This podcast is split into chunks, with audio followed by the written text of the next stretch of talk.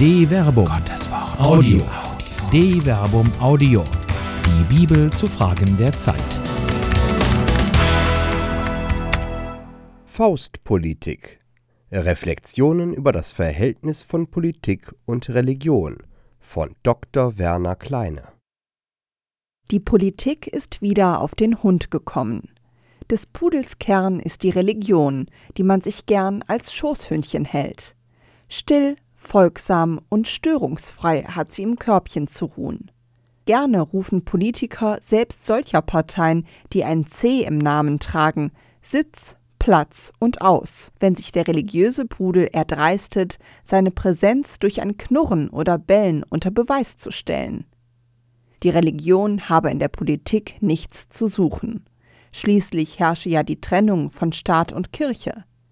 Ist es aber vonnöten, wird das Hühnchen flugs herbeigerufen und darf Männchen machen. Vor allem dann, wenn es der autoritären Legitimation eigener Beschlüsse geht, die im Volk schlecht ankommen, oder aber der Suggestion einer Leitkultur, die in Ermangelung echter Definitionshoheiten Anleihen bei einer jahrhundertealten, echten Wertetradition macht, ohne diese in ihrer letzten Konsequenz zu übernehmen. Das Schoßhündchen der Religion darf aus Sicht mancher Politiker halt Männchen machen, bestenfalls übers Stöckchen springen. Mehr nicht. Mach keinen Scheiß mit deinem Kreuz. Die Partei, die Partei. Im apokryphen Evangelium der Neuzeit nach Söder heißt es nicht mehr Wenn einer hinter mir hergehen will, verleugne er sich selbst, nehme täglich sein Kreuz auf sich und folge mir nach. Lukas Kapitel 9, Vers 23. sondern wenn ich vorausgehe und Stimmen fangen will, nehme ich täglich den Hammer in die Hand und nagle Kreuze an die Wand. Der bayerische Kreuzerlass, durch den seit dem 1. Juni 2018 im Eingangsbereich bayerischer Behörden Kreuze aufzuhängen sind, ist der Prototyp des zynischen, also hündischen Verhaltens. Man bedient sich vordergründig eines etablierten religiösen Zeichens, ohne die damit verbundenen Werte dauerhaft zu etablieren. Indem man aber bloß die Äußerlichkeit übernimmt, nicht aber die innere Botschaft und den mit dem Zeichen verbundenen Auftrag, schafft man einen klassischen kommunikativen Doublebind, eine psychologische Zwickmühle. Was sollten echte Christen gegen das Aufhängen von Kreuzen haben, gegen deren Abhängung man doch mit Werbe gekämpft hat? So werden die religiösen Schoßhündchen schnell zum Schweigen gebracht, wenn die knurrend anmerken, dass man Kreuze eben nicht nur annageln, sondern auf sich nehmen soll, sprich, wer sich unter das Kreuz stellt, muss auch mit den damit verbundenen Werten der Nächsten und Feindesliebe ernst machen, denn der, der vom Kreuzestod auferstand und durch den so das Kreuz zum Erlösungszeichen wurde, spricht nicht nur. Was ihr für einen meiner geringsten Brüder getan habt, das habt ihr mir getan. Matthäus Kapitel 25, Vers 40. sondern auch Amen, ich sage euch, was ihr für einen dieser geringsten nicht getan habt, das habt ihr auch mir nicht getan. Und diese werden weggehen zur ewigen Strafe, die Gerechten aber zum ewigen Leben. Matthäus Kapitel 25, Vers 45 bis 46. Wer also Kreuze aufhängt, ohne das Kreuz auf sich zu nehmen, verachtet das Kreuz letzten Endes. Er degradiert es. Er macht eben doch entgegen der Warnung der Partei Die Partei auf einem Plakat im Bundestagswahlkampf 2017 Scheiß mit dem Kreuz. Und das gerade wegen der in sich widersprüchlichen Verwendung, die es religiösen Menschen so schwer macht, Kritik am Handeln der Politiker zu äußern. Das ewige Gretchen. Gretchens Frage an Faust, wie er es denn mit der Religion halte, kann nicht verstummen. Gretchen geistert untot durch die Geschichte. Sie ist der Pudel, den die Politiker so gern zum Schweigen bringen möchten, der aber dann springen und seine Kunststückchen vollführen darf, wenn es den Mächtigen passt. Das Faustische solcher Politik konnte man unlängst in den USA verfolgen, als die Trump-Administration im Mai 2018 eine Verschärfung der Migrationspolitik durchsetzte, die vorsah, ungewollte Einwanderer nach dem Grenzübertritt zu verhaften, einzusperren und ihnen gegebenenfalls die mitgeführten Kinder wegzunehmen.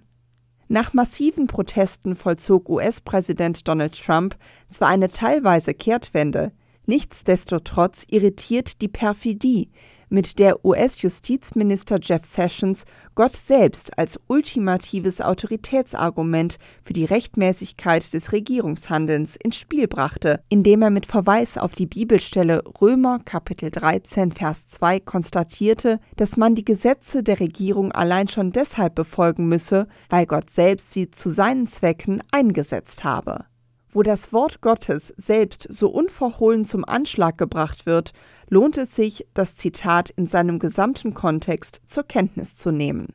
Jeder ordne sich den Trägern der staatlichen Gewalt unter, denn es gibt keine staatliche Gewalt außer von Gott. Die jetzt bestehen, sind von Gott eingesetzt.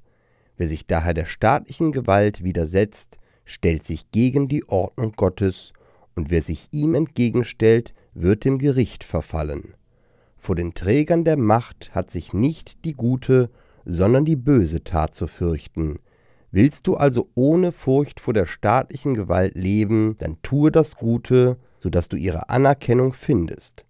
Denn sie steht im Dienst Gottes für dich zum Guten. Wenn du aber das Böse tust, fürchte dich. Denn nicht ohne Grund trägt sie das Schwert, Sie steht nämlich im Dienst Gottes und vollstreckt das Urteil an den, der das Böse tut. Deshalb ist es notwendig, sich unterzuordnen, nicht allein um der Strafe, sondern auch um des Gewissens willen. Das ist auch der Grund, weshalb ihr Steuern zahlt, denn in Gottes Auftrag handeln jene, die Steuern einzuziehen haben. Gebt allen, was ihr ihnen schuldig seid. Steuer, wem ihr Steuer schuldet. Zoll, wem ihr Zoll schuldet, Furcht, wem ihr Furcht schuldet, Ehre, wem ihr Ehre schuldet. Römer Kapitel 13, Vers 1 bis 7. Gott und die Macht. Tatsächlich stellt Paulus fest, dass sich die Glaubenden der römischen Gemeinde der staatlichen Gewalt unterordnen sollen. Das gilt ausnahmslos für alle, griechisch Passa, Siehe Römer Kapitel 13 Vers 1. Der Grund hierfür liegt in der Gottursächlichkeit aller staatlichen Gewalt.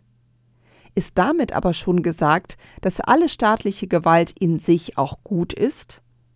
Leitet sich von hier aus eine Art christlicher Kadavergehorsam der so gottgewollten Obrigkeit her? Der Prototyp des Verhaltens staatlichen Macht- und Gewaltinhabern gegenüber ist Jesus Christus selbst.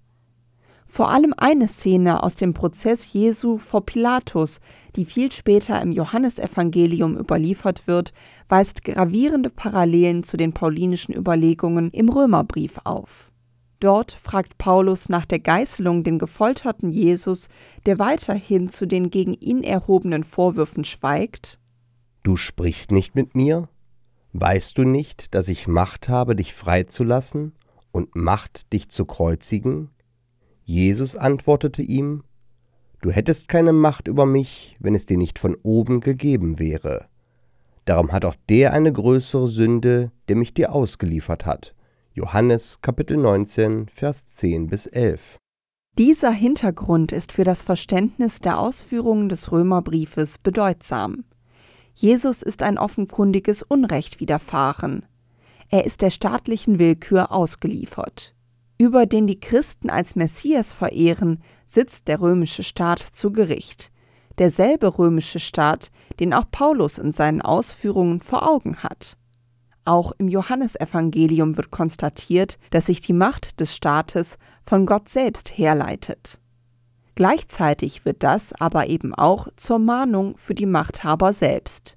Sicher, der historische Pilatus wird darüber nur den Kopf geschüttelt haben, für die Glaubenden wird aber hierin auch sichtbar, dass sich die Mächtigen dereinst vor Gott selbst für ihre Entscheidungen zu rechtfertigen haben. Er ist es, der die Macht gibt, er ist es, der dafür Rechenschaft verlangen wird. Nicht ohne Grund heißt es deshalb im Lobgesang der Maria, dem Magnifikat Er vollbringt mit seinem Arm machtvolle Taten, er zerstreut, die im Herzen voll Hochmut sind, er stürzt die Mächtigen vom Thron und erhöht die Niedrigen. Lukas Kapitel 1, Vers 51 bis 52. Bumerang. Die Macht kann für die Mächtigen also schnell zum Bumerang werden, wenn es ihnen an der nötigen Selbstrelativierung mangelt. Es genügt eben nicht, das eigene Handeln als gottgewollt zu definieren, bloß weil man die Macht hat. Dazu gehört eben auch das Bewusstsein, für das eigene Handeln und Entscheiden dem Machtgeber gegenüber rechenschaftspflichtig zu sein.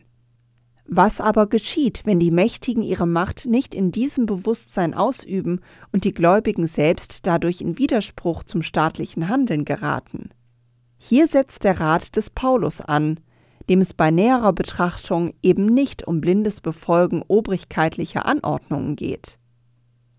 Die Überlegungen des Paulus beziehen sich primär auf das Leben der Christen innerhalb der Welt. Sie sind eben nicht ausgesondert bzw. den weltlichen Dingen enthoben. Sie bleiben auch als erwählter Teil der Gesellschaft, mithin also auch des jeweiligen Staatswesens, das eben nicht in sich schlecht ist, sondern notwendig für das zwischenmenschliche Zusammenleben. Deshalb hebt Paulus als Beispiel auch Steuern, griechisch Phoros, und Zölle, griechisch Telos, hervor, aber eben auch den nötigen Respekt, der geschuldet wird. Vergleiche Römer Kapitel 13, Vers 7. Es geht um das, was der Einzelne der Gesellschaft schuldet, weil er eben von der Gesellschaft auch profitiert. Genau darauf zielt der Anschlusssatz des Paulus. Niemandem bleibt etwas schuldig außer der gegenseitigen Liebe. Wer den anderen liebt, hat das Gesetz erfüllt. Römer Kapitel 13, Vers 8. Dieses Gesetz aber sieht Paulus eben nicht nur in den staatlichen Gesetzen erfüllt. Denn die Gebote, du sollst nicht die Ehe brechen, du sollst nicht töten, du sollst nicht stehlen, du sollst nicht begehren, und alle anderen Gebote sind in dem einen Satz zusammengefasst, du sollst deinen Nächsten lieben wie dich selbst. Die Liebe tut dem Nächsten nichts Böses, also ist die Liebe die Erfüllung des Gesetzes. Römer Kapitel 13, Vers 9 bis 10. Spätestens hier wird deutlich, dass sich eine plumpe Berufung von Politikern auf Paulus zur Legitimation des eigenen autokratischen Handelns selbst zum Gericht wird. Gerade für vorgeblich christliche Politikerinnen und Politiker gilt eben auch die Fortführung der paulinischen Überlegungen wenige Verse später. Denn keiner von uns lebt sich selber und keiner stirbt sich selber. Leben wir, so leben wir dem Herrn. Sterben wir, so sterben wir dem Herrn. Ob wir leben oder ob wir sterben, wir gehören dem Herrn. Denn Christus ist gestorben und lebendig geworden, um Herr zu sein über Tote und Lebende. Du aber, was richtest du deinen Bruder? Und du, was verachtest du deinen Bruder? Wir werden doch alle vor dem Richterstuhl Gottes stehen. Denn es steht geschrieben, so wahr ich lebe, spricht der Herr, vor mir wird jedes Knie sich beugen und jede Zunge wird Gott preisen. Also wird jeder von uns vor Gott Rechenschaft über sich selbst ablegen. Römer Kapitel 14, Vers 7 bis 12. Widerstand, aber richtig. Jede Entscheidung, die dem widerspricht, was sich aus der Auferstehung des Gekreuzigten als Evangelium ergibt, verurteilt sich deshalb selbst. Deshalb ist Widerspruch gegen die Mächtigen nicht nur erlaubt, sondern bei Zeiten auch vonnöten, um des Heils der Mächtigen selbst willen. Hierin liegt der tiefere Sinn der Rechtfertigung des Petrus und der Apostel, die vor dem Hohen Rat in Jerusalem bezichtigt werden, gegen dessen Verbot die Lehre Jesu in Jerusalem verkündet zu haben. Man muss Gott mehr gehorchen als den Menschen. Apostelgeschichte Kapitel 5, Vers 29. Christen dürfen also nicht per se obrigkeitshörig sein. Sie müssen gegebenenfalls in den Widerstand gehen. Freilich zeitigt der Widerstand die richtige Wahl der Mittel. Nicht jedes Mittel heiligt den Zweck. Glaubensbedingter Widerstand und Respekt vor der Obrigkeit stehen in einem bipolaren Spannungsverhältnis. Das zeigt nicht nur das Beispiel Jesu vor Pilatus. Er selbst wehrt sich ja bei seiner eigenen Verhaftung gegen die waffenbefreite Hilfe der Seinen, als er den schwertschwingenden Petrus in die Schranken weist. Steck dein Schwert in die Scheide, denn alle, die zum Schwert greifen, werden durch das Schwert umkommen. Oder glaubst du nicht, mein Vater würde mir sogleich mehr als zwölf Legionen Engel schicken, wenn ich ihn darum bitte? Matthäus Kapitel 26, Vers 52 bis 53. Es ist dieser prototypische Verzicht auf physische Gewalt, die auch den Paulus bei seinen Überlegungen zum Verhältnis der Christen zum Staat leitet, wenn er zwar Demut anmahnt, aber eben nicht blinde, hündische Gefolgsamkeit. Die Christen sollen vielmehr auf das Wort Gottes fokussieren und das mit den Waffen des Lichtes verteidigen. Die Nacht ist vorgerückt, der Tag ist nah. Darum lasst uns ablegen die Werke der Finsternis und anlegen die Waffen des Lichts.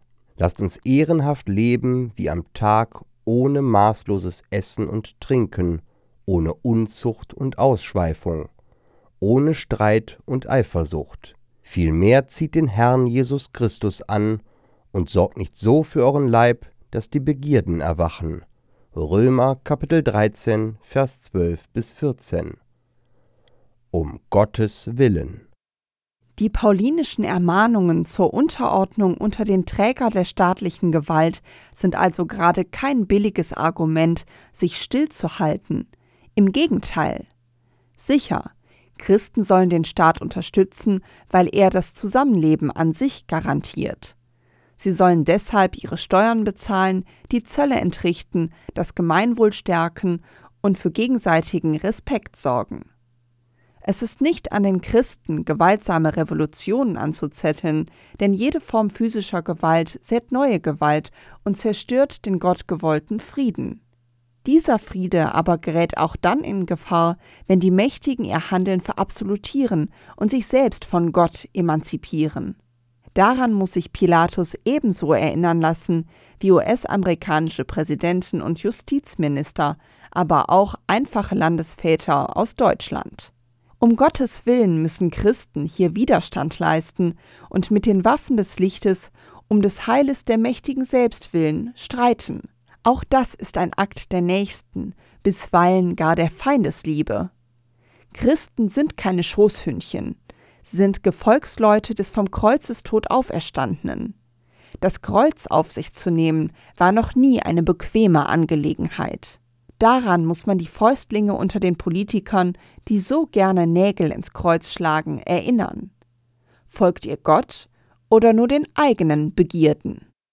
Um Gottes Willen tut Christsein manchmal weh. Wenn es sein muss, müssen Christen die Politik daran erinnern und Stachel im begierdegetriebenen Fleisch der Mächtigen sein. Nur eins dürfen Christen um Gottes Willen nie. Schweigen.